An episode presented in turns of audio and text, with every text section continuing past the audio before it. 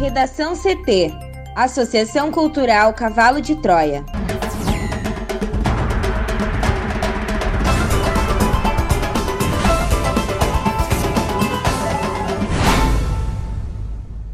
Agora, no Redação CT. Rio Grande do Sul tem 122 municípios em situação de emergência devido à estiagem. Adolescente invade escola e mata três crianças e uma professora no oeste de Santa Catarina. CPI da Covid já tem mais seis pedidos de depoimento de ministros do governo Bolsonaro. Eduardo Pazuello pode não prestar depoimento à CPI da Covid na quarta-feira.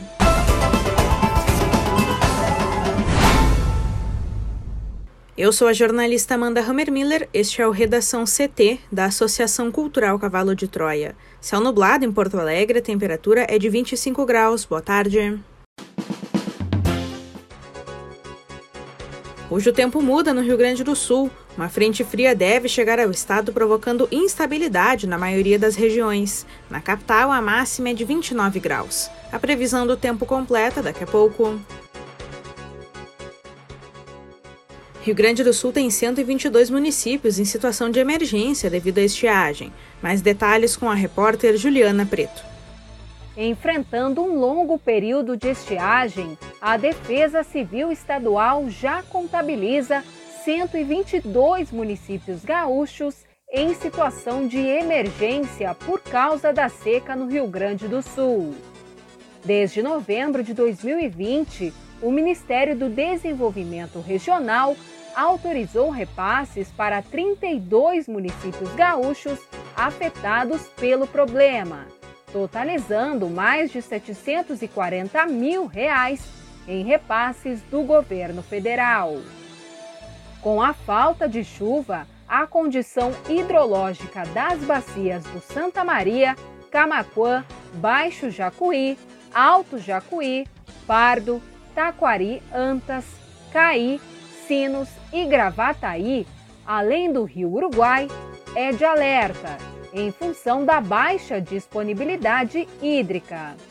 Para as demais bacias, é indicada uma condição de atenção. De acordo com especialistas da sala de situação do RS, o volume de água dos rios está muito abaixo do que é considerado normal. Embora a principal função das bacias seja o abastecimento de água para as cidades, existem outras funções que também necessitam de um volume de água mais expressivo, como a irrigação e o lançamento de efluentes por indústrias. Como o abastecimento de água é prioritário, Amanda, ainda não há prejuízos nesse sentido. De acordo com a Corsan, atualmente não há nenhum município do Rio Grande do Sul com racionamento de água. As companhias de abastecimento normalmente desenvolvem estratégias, como mudar as bombas de lugar. Para que haja uma regularização da situação, é necessário que se tenha um volume de chuva muito expressivo, algo que, de acordo com a Secretaria do Meio Ambiente, não deve acontecer. E é necessário que se tenha um período de dias seguidos de chuva acima de 40 milímetros. E como o período sem chuva expressiva é muito longo, os especialistas alegam que não há reserva hídrica, que é a água que fica no solo e alimenta os aquíferos e também dá vazão aos rios.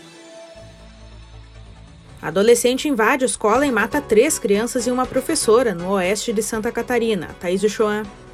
Um adolescente invadiu uma escola na manhã desta terça-feira em Saudades, no oeste de Santa Catarina. De acordo com a secretária municipal de Educação Gisela Herman, três crianças e uma professora morreram. Segundo a Polícia Civil, o suspeito foi apreendido após o crime. O delegado regional de Chapecó, Ricardo Newton Casagrande, afirmou que o adolescente entrou na escola que fica no centro do município e atingiu as vítimas com um facão. De acordo com o 2 Batalhão da Polícia Militar de Chapecó, que presta apoio na ocorrência, Por volta das 10 horas e 35 minutos, várias ligações foram feitas de moradores e funcionários pedindo socorro no local. Segundo os relatos, o adolescente que entrou no local estava golpeando alunos e professores com um facão. A polícia militar continua em frente à escola. As idades das vítimas e do adolescente não foram informadas. O Corpo de Bombeiros está no local e isolou a área. O município de Saudades tem em torno de 9.800 habitantes e fica a cerca de 600 quilômetros de Florianópolis. Para o Redação CT, Thaís Uchoa. CPI da Covid já tem mais seis pedidos de depoimento de ministros do governo Bolsonaro. Em menos de uma semana, a CPI da Covid recebeu pedidos para a convocação de mais seis ministros do governo de Jair Bolsonaro. Até o momento, o ministro da Saúde, Marcelo Queiroga, é o único ministro do governo que teve a convocação aprovada. Ele falará à comissão Amanda na próxima quinta-feira. Além dele, ex-ministros da Saúde do governo Bolsonaro foram chamados a depor.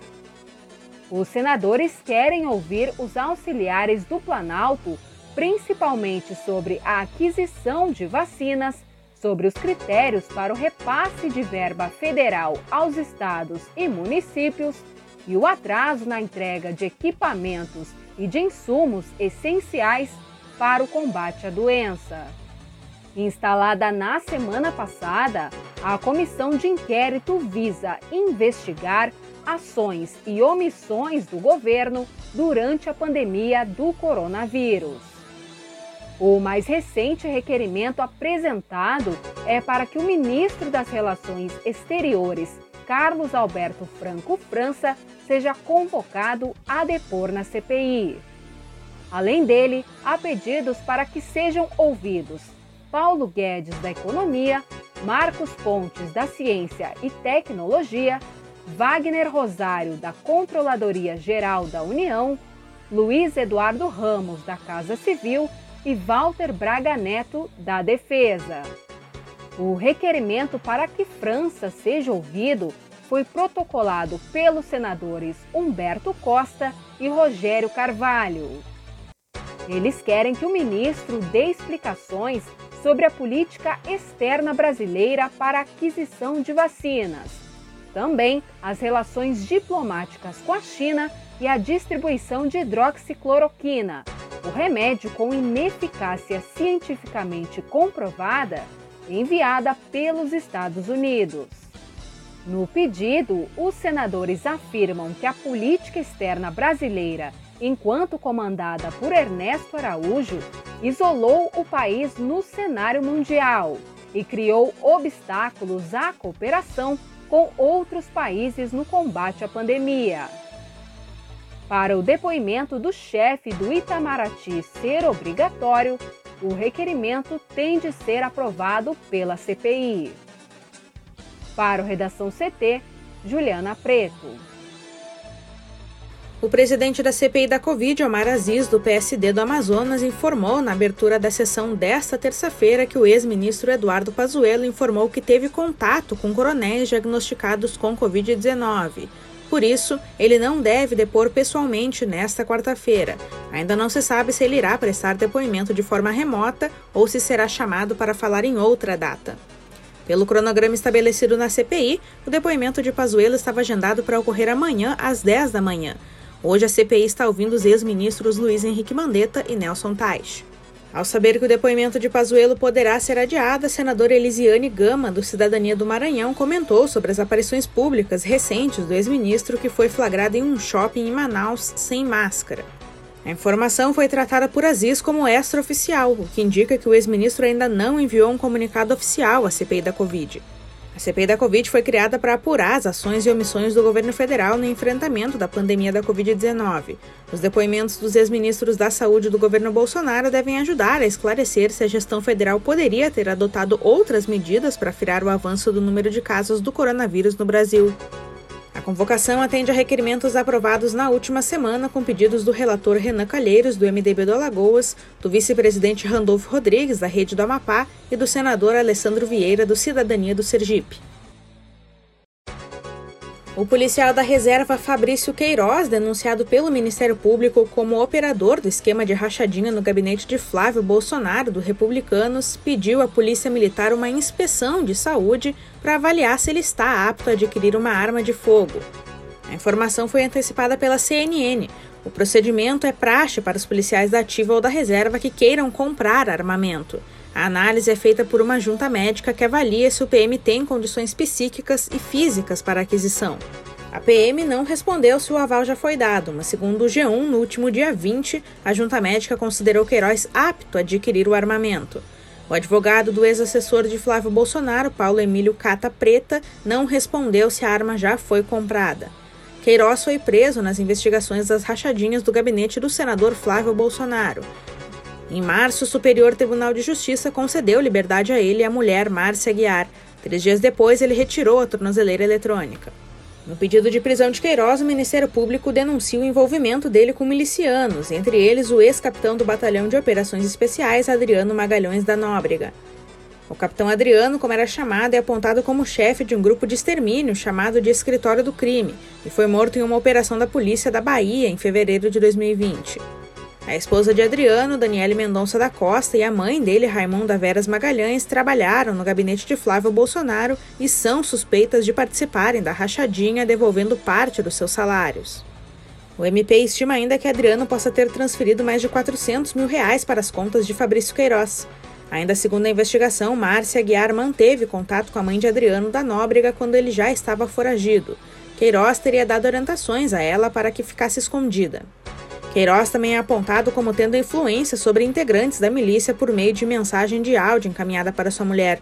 O interlocutor não identificado pede ajuda a Queiroz para que interceda junto a milicianos em seu favor após ter sido ameaçado. O juiz que determinou a prisão de Queiroz afirmou ainda que há indícios de que o investigado ainda possui influência política, mesmo não ocupando mais um cargo comissionado. No Redação CT, agora a previsão do tempo com Juliana Preto.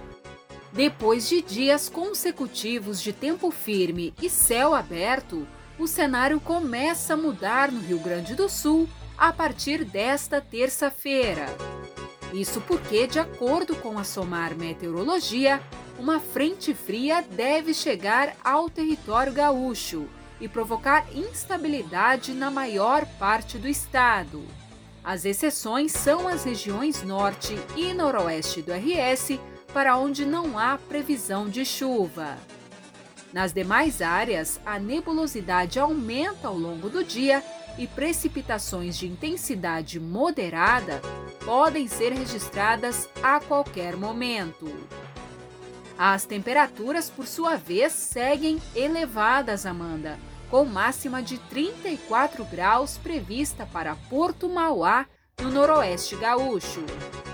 Aqui em Porto Alegre, a máxima deve chegar aos 29 e a previsão é de tempo nublado e possibilidade de chuva. Já amanhã, quarta-feira, a frente fria se afasta do Rio Grande do Sul, mas a umidade deixada por ela ainda deve influenciar o tempo. Ou seja, seguem as condições para pancadas de chuva, que desta vez podem ocorrer em todas as áreas. As precipitações, no entanto, tendem a ser fracas e isoladas, intercaladas com períodos de sol na maioria das regiões. Somente áreas mais próximas da fronteira com o Uruguai devem ter chuva mais forte, inclusive com uma pequena possibilidade de temporais. Redação CT. Apresentação Amanda Hammermiller. Colaboração Juliana Preto e Thaís Uchoa. Uma produção da Associação Cultural Cavalo de Troia com apoio da Fundação Lauro Campos e Marielle Franco. Próxima edição amanhã. Boa tarde.